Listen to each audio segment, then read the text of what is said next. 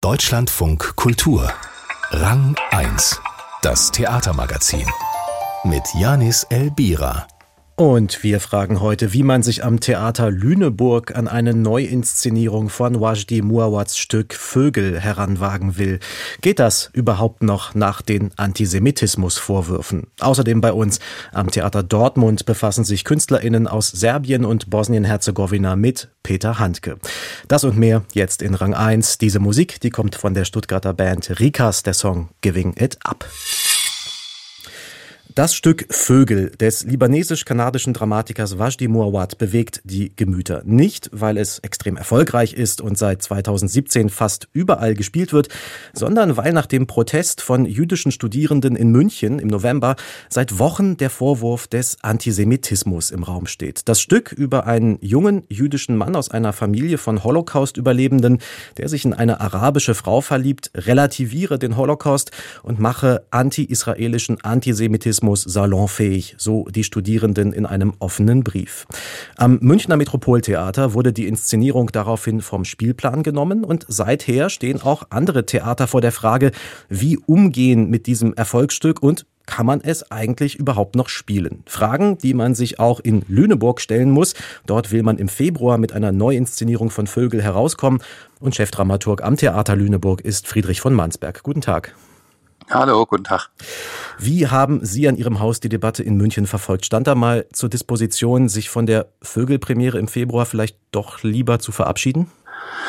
Nee, an den Punkt sind wir tatsächlich nicht wirklich gekommen. Das hat aber damit zu tun, dass wir uns erlaubt haben, ein bisschen Zeit zu nehmen, bevor wir eigene Haltungen formulieren. Also wir haben natürlich von der Diskussion gehört, haben uns sehr intensiv äh, damit auseinandergesetzt, haben sehr schnell angefangen, auch hier vor Ort in Lüneburg und in Niedersachsen die Meinung von ExpertInnen dazu einzuholen und sind dann schnell zu der Auffassung gekommen, dieses Stück muss man sorgfältig einbetten, aber wir wollen es gerne zur Diskussion stellen auf der Bühne, denn das verdient dieses Stück.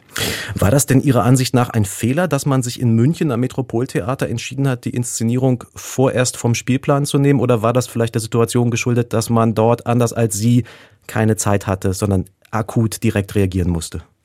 Genau, wir haben inzwischen auch äh, mit dem Intendanten aus München gesprochen und habe ganz gut verstanden, unter welchem Druck das Theater dort steht und stand. Ich kann nachvollziehen, zu welcher Entscheidung die dort gekommen sind.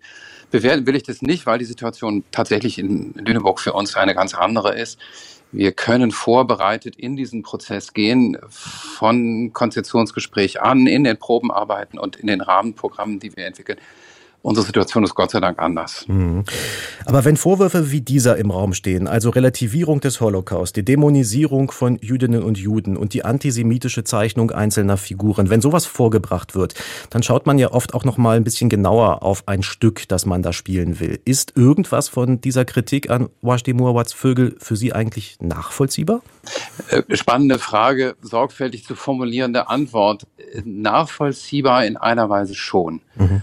Wir respektieren die Kritik, wir nehmen sie ernst. Gleichwohl sind wir der Auffassung, dass Theater gerade der Ort ist, wo auch Problematisches geäußert werden kann. Nicht, weil das Stück an sich problematisch ist im Sinne von Antisemitismus, daran glauben wir nicht. Aber Figurenrede ist problematisch und ist zu problematisieren. Einzelne Äußerungen von einzelnen Figuren, wenn sie aus dem Zusammenhang genommen werden, kann man als problematisch einstufen. Das Stück kontextualisiert aber diese Äußerungen und die Haltung des Stückes ist nicht die Haltung der einzelnen Figur aus einer bestimmten emotionalen Situation heraus. Und Theater kann genau das leisten, diesen Unterschied klar machen und damit etwas zur Diskussion stellen, was dringlich zur Diskussion gestellt gehört. Hm, das ist ja genau das zum Beispiel, was auch der frühere grüne Bundestagsabgeordnete Jiří Montag, der selbst Nachkomme von Holocaust-Überlebenden und Opfern auch ist, der hat gesagt in einem Beitrag in der Süddeutschen Zeitung, in dem er sehr kritisch mit den Vorgängen in München umgegangen ist, das Stück reflektiere eben die Schwierigkeiten und Brüche in Israel und Palästina und diese Schwierigkeiten formten Menschen und ließen sie Dinge sagen, denen man nicht zustimmen stimmen muss, die man aber in einem Theaterstück darstellen darf. Hat er damit also einfach genau den Punkt getroffen?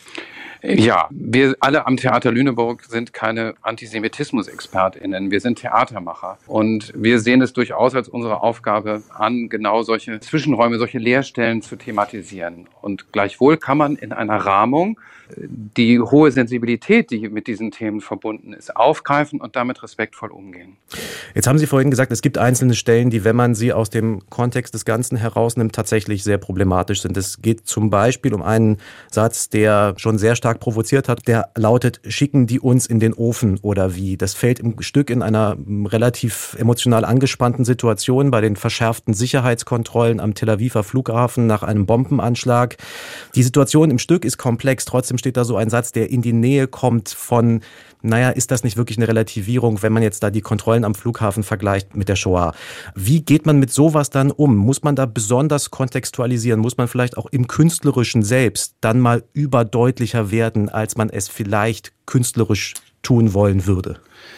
Also nochmal, unser Vorteil besteht darin, dass wir jetzt gerade an der Stückfassung arbeiten, nicht unvorbereitet in diese Aufgabe gehen. Das heißt, die Textfassung, die an jedem Theater gemacht wird, wenn ein neues Stück auf den Spielplan kommt, die entsteht jetzt und da gucken wir nochmal sehr genau hin kann man bestimmte Passagen so einbetten, dass angemessen mit ihnen umgegangen wird. Mhm. Und unser Eindruck im Moment ist, auch die betreuende Dramaturgin bestätigt mir das, das Stück kontextualisiert solche Sätze selber sehr sorgfältig. Also auch die eben von Ihnen angesprochene Passage, wenn man das weiterliest, wenn man das szenisch weiterverfolgt, dann wird das sehr sauber kontextualisiert. Das wird also eine Aufgabe sein, das szenisch sehr klar zu machen, dass auch dieser Satz, der für sich genommen schwierig ist, eingeordnet ist. Und erst wenn wir diese Fassung hergestellt haben und im Probenprozess entwickelt haben, dann, in, glaube ich, entscheiden wir, ob sozusagen außerhalb der eigentlichen Inszenierung etwa eine Triggerwarnung oder so sinnvoll und richtig ist. Sei es im Foyer, sei es auf einen Vorhang projiziert oder so. Aber ich glaube, die wichtige Erkenntnis ist erstmal, das Stück selber kontextualisiert diese Passagen sehr klar. Und es wird eine Aufgabe der Regie sein, sensibel damit umzugehen und in der Art und Weise, wie wir dieses Stück spielen, sehr klar zu machen, wie diese Sätze einzuordnen sind. Jetzt ist Triggerwarnung die eine Methode außerhalb des Künstlerischen, um sensibel mit so einem Inhalt umzugehen. Die andere ist natürlich sowas wie Rahmenprogramm, Begleitprogramm. Und da planen Sie ja, glaube ich, auch einiges für die Aufführungsreihe in Lüneburg. Ja, korrekt. Wir haben uns entschieden, alle Vorstellungen unter der Woche eine Stunde früher zu beginnen, damit wir zu jeder Vorstellung ein Nachgespräch anbieten können. Es wird Einführungen geben, es wird Materialien auf der Homepage geben und wir werden eine Reihe von Sonderveranstaltungen anbieten, Podiumsdiskussionen zu, zu zu verschiedenen Themen, aber natürlich auch zu dem zentralen Thema des Antisemitismusvorwurfs. Und uns ist ganz wichtig, dass da nicht nur Theatermacherinnen und Theatermacher miteinander diskutieren, sondern dass wir natürlich auch externe Fachleute einladen, vor allem auch VertreterInnen jüdischer Organisationen. Also ich denke da an die jüdischen Gemeinden in Niedersachsen. Also wir holen uns da hoffentlich auch ein Podium zusammen, das das Ganze angemessen kontrovers diskutiert und dadurch eben auch für eine Einordnung sorgt. Also ja, wir empfinden das durchaus als Chance und als Verantwortung zugleich wann geraten wir als ein ziemlich kleines Kommunaltheater mhm. an so einen Punkt, dass wir uns auch wirklich mit etwas auseinandersetzen dürfen und müssen, was ja auch eine grundsätzliche Bedeutung hat für, was kann Theater, was soll Theater, wo hat Theater auch eine Funktion. Und ich habe das Stück gesehen in Hamburg mhm. vor zwei Jahren. Ich war sehr davon überzeugt, dass wir das spielen müssen. Ich glaube schon, dass es einen wichtigen Beitrag leistet. Diese Diskussion ist ja viel größer. Klar, klar wissen wir, dass das hat mit Kassel zu tun, das hat mit Antisemitismus in Deutschland zu tun, das ist mir bewusst, aber auch natürlich damit, wie sensibel kann Kunst überhaupt noch auf komplexe Themen eingehen und dann kommt am Ende dabei raus, wir können diese ganzen Themen gar nicht mehr anfassen. Das wäre natürlich auch bitter. Ja, und so kann man Vashti Moawats Stück Vögel dann vielleicht tatsächlich weiter spielen. In jedem Fall wird es gespielt werden. Am Theater Lüneburg wagt man sich mit einem umfangreichen Begleitprogramm an den umstrittenen Stoff. Premiere in der Regie von Mario Holetzek ist am 11. Februar. Und gesprochen habe ich mit dem Lüneburger Chefdramaturgen Friedrich von Mansberg. Vielen Dank. Danke Ihnen. Konstgjord Andning, zu Deutsch etwa so viel wie künstliche Beatmung. Das war die schwedische Singer-Songwriterin Melissa Horn. Sie hören Rang 1, das Theatermagazin. Vor vier Tagen, da wurde Peter Handke 80 Jahre alt. Der Nobelpreisträger wurde natürlich für sein Lebenswerk gefeiert Meistens zumindest. Am nächsten Wochenende kommt ein Theaterstück ans Dortmunder Schauspiel, in dem eine andere Sicht auf den Autor vertreten wird. Hier wird Handke als Kriegstreiber dargestellt, einer, der Opfer verhöhnt und mit Diktatoren und Kriegsverbrechern paktiert hat. The Handke Project heißt die internationale Koproduktion. Stefan Keim stellt die Inszenierung vor. Dear audience, we request that you leave the theater if you're a fascist, homophobe, xenophobe das Ensemble spricht das Publikum direkt an. Wer faschistisch, homophob oder fremdenfeindlich ist, es gibt noch einige weitere Ausschlusskriterien, solle doch bitte den Saal verlassen. Das gilt auch für Menschen, die Bücher von Peter Handke lesen. And also, if you have read the books of Peter Handke. Niemand geht. Die SchauspielerInnen freuen sich, was für ein tolles Publikum sie haben. Da regt sich Widerspruch. Wieso soll man sich ein Handke-Projekt anschauen, wenn man die Bücher des Nobelpreisträgers nicht lesen darf? Die Frau, die sich beschwert, kommt auf die Bühne und will mitspielen. Sie darf, nach kurzer Diskussion. Natürlich gehört sie zum Ensemble. Der Anfang des Handke Project ist grandios. Autor Jeton Nesirai bezieht sich auf Handkes erstes Theaterstück Publikumsbeschimpfung, eine Hommage, die gleichzeitig eine Vernichtung ist, eine Handke-Beschimpfung. Dann tritt der Schriftsteller selbst auf, dargestellt als ungelenker Depp in kurzen Hosen. Das Handke Project ist kein abgewogenes Dokumentartheater, im Gegenteil. Mit einer Sadomaso-Szene und vielen Horrorelementen nimmt das Ensemble Handke auf die Hörner. Gesungen wird auch.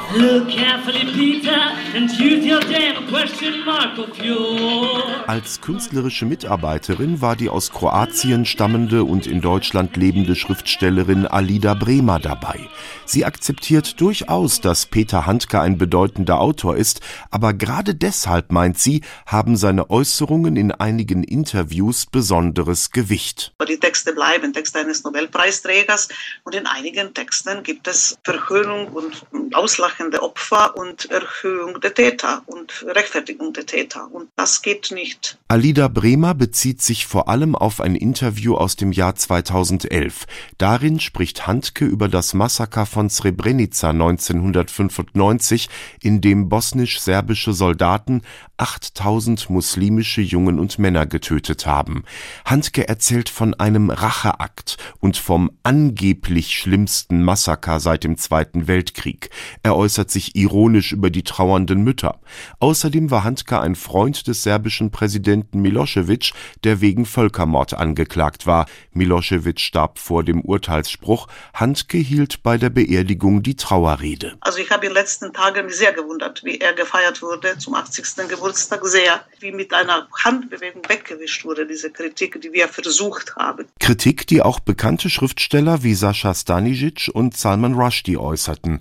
Das Ensemble des Handke Project kommt aus dem Kosovo, Montenegro, Bosnien-Herzegowina, Frankreich und Italien.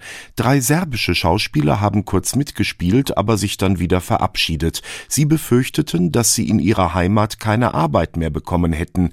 Handke wird in Serbien verehrt, hat viele Preise bekommen. Es gibt ein Denkmal, eine Straße soll nach ihm benannt werden.